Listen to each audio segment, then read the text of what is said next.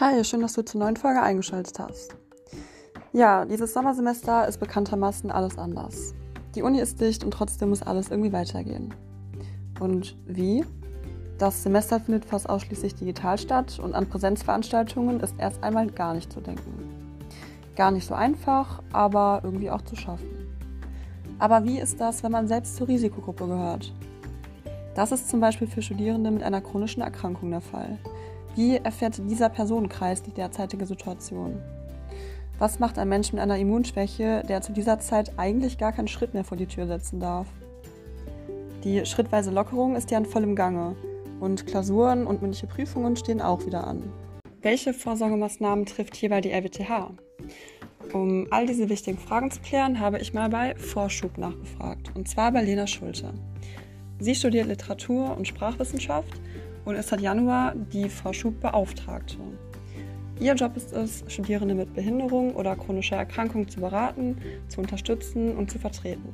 Und zwar zusammen mit ihrem Stellvertreter Niklas Ehlsen.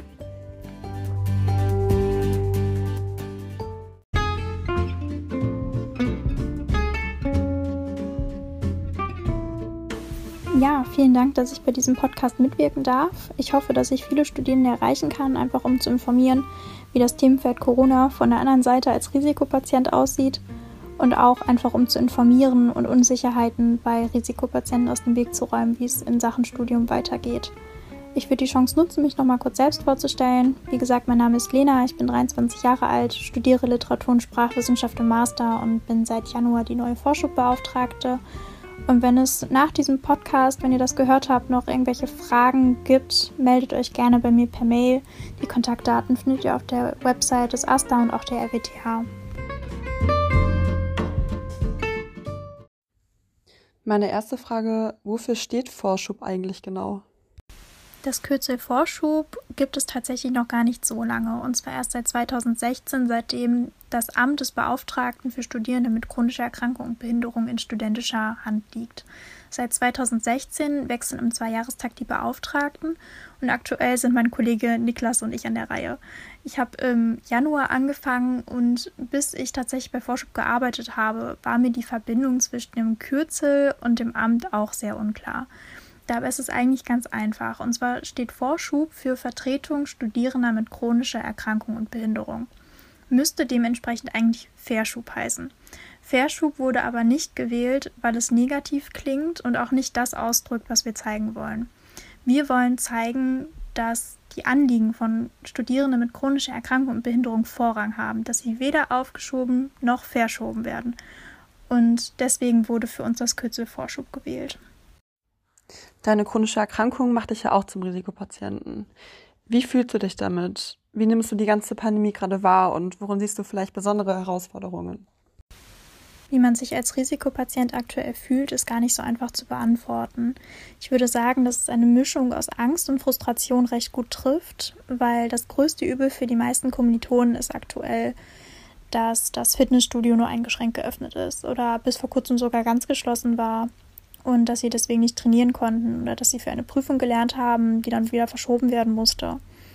Und als Risikopatient steht man vor ganz anderen Herausforderungen. Und zwar ist meine ärztliche Versorgung weiterhin gesichert oder kann ich meine Medikation in der Form weiternehmen? Oder kann Corona bei mir tatsächlich tödlich verlaufen? Das sind natürlich Probleme auf einer ganz anderen Ebene. Die Herausforderung für die meisten in Anführungsstrichen gesunden Studierenden besteht ja gerade darin, dass sie viel zu Hause sind und vielleicht auch einsam sind. Aber das ist eine Situation, die für viele Studierende mit chronischer Erkrankung und Behinderung gar nicht so neu ist. Weil bei vielen die körperliche Belastbarkeit nicht immer da ist, dass sie so können, wie sie wollen und viel rausgehen und tatsächlich auch monatelang gesundheitsbedingt an die Wohnung gefesselt sind. Und daher kommt vielen auch das Online-Studium gerade sehr zugute da man sich so Wegzeiten zwischen Veranstaltungen sparen kann beispielsweise. Das heißt, die Herausforderung für die Risikogruppe ist gerade hinsichtlich des Studiums eigentlich dargelegen, dass man jetzt wissen muss, okay, welchen Antrag muss ich zur richtigen Zeit wann stellen und ähm, wie sorge ich dafür, dass meine Prüfungsphase abgesichert ist, dass ich kontaktlose Prüfungen bekommen kann. Das ist natürlich echt eine ganz andere Dimension an Sorgen und Ängsten, die man als Risikopatient hat. Wo kann man sich denn als betroffener Student am besten melden, wenn man Schwierigkeiten mit der aktuellen Situation hat? Bei gesundheitsbedingten Schwierigkeiten im Studium ist Vorschub natürlich immer die richtige Anlaufstelle. Und was die digitale Lösung angeht und wenn da Probleme auftreten, kann man sich auch immer an den AStA wenden. Natürlich kann man auch auf die Lehrenden gezielt zugehen, die aktuell besonders hilfsbereit und flexibel auftreten. Gibt es Sonderregelungen oder Hilfen, die man momentan als Student mit chronischer Erkrankung in Anspruch nehmen kann? Und welche Vorsorgemaßnahmen werden von der RWTH getroffen? Die Einschränkungen des öffentlichen Lebens gelten natürlich auch für die Hochschule und die Hochschule nimmt das auch sehr ernst. Das kann man zum einen daran erkennen, dass das gesamte Sommersemester digital geplant wurde und man kann es auch daran erkennen, dass gerade sehr heiße Planungen stattfinden zu den Prüfungsphasen, wie man mit Abstandsregelungen und Schutzmaßnahmen umgeht, dass niemand gefährdet wird. Das ist ganz wichtig zu wissen, dass da wirklich alle sehr bemüht sind, Lösungen zu finden. Zusätzlich für die Risikogruppe wichtig zu wissen ist, dass sie einen Nachteilsausgleich auf kontaktlose Prüfungen stellen kann, auch wenn bereits ein Nachteilsausgleich besteht. Das heißt, zusätzlich zu einem Nachteilsausgleich, der beispielsweise beinhaltet, dass Pausenzeiten während einer Prüfung genommen werden können, kann auch eine kontaktlose Prüfungsform beantragt werden. Selbsthilfegruppen und Beratungsangebote können ja zurzeit nicht normal stattfinden. Gibt es aber Online-Angebote, die Betroffene nutzen können? Und kannst du vielleicht ein paar Beispiele nennen? Zum Glück gibt es viele Institutionen innerhalb und außerhalb der Uni, die sich mit diesem Thema beschäftigen. Das heißt, viele Angebote der Uni laufen auch einfach per Mail oder per Telefon weiter, sei es die zentrale Studienberatung oder die psychologische Beratung. Auch Vorschub ist nach wie vor per Mail erreichbar und wir können auch per Mail gerne Telefontermine vereinbaren, falls telefonische Beratung gewünscht ist. Auch außerhalb der Uni gibt es auch weiterhin Angebote, die auch schon immer online oder telefonisch abgelaufen sind, wie die Telefonseelsorge, an die man sich bei Schwierigkeiten mit der aktuellen Situation oder sonstigen Schwierigkeiten wenden kann. Was auch wichtig ist zu wissen für Selbsthilfeaktive, ist, dass es die NARCOS gibt, die Nationale Kontaktstelle für Selbsthilfe, die abendliche Zoom-Konferenzen organisiert, an der auch jeder teilnehmen kann, wenn man sich vorab anmeldet. Dort kommen dann wirklich Studierende oder Azubis oder junge Berufstätige aus ganz Deutschland zusammen zur Videokonferenz und reden und spielen zusammen. Egal, was sie für eine Erkrankung haben.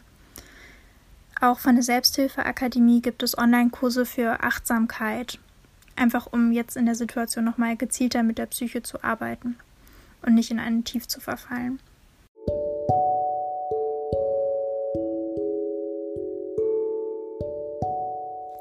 Vielen Dank an dich, Lena, für deine Einblicke und deine Tipps. Hoffentlich kann das einige betroffene Studenten erreichen. Du kannst wie immer bei weiteren Fragen eine E-Mail schreiben an sgm.rwth-aachen.de. Dann viel Glück bei der Klausurenphase und hoffentlich bis zum nächsten Mal.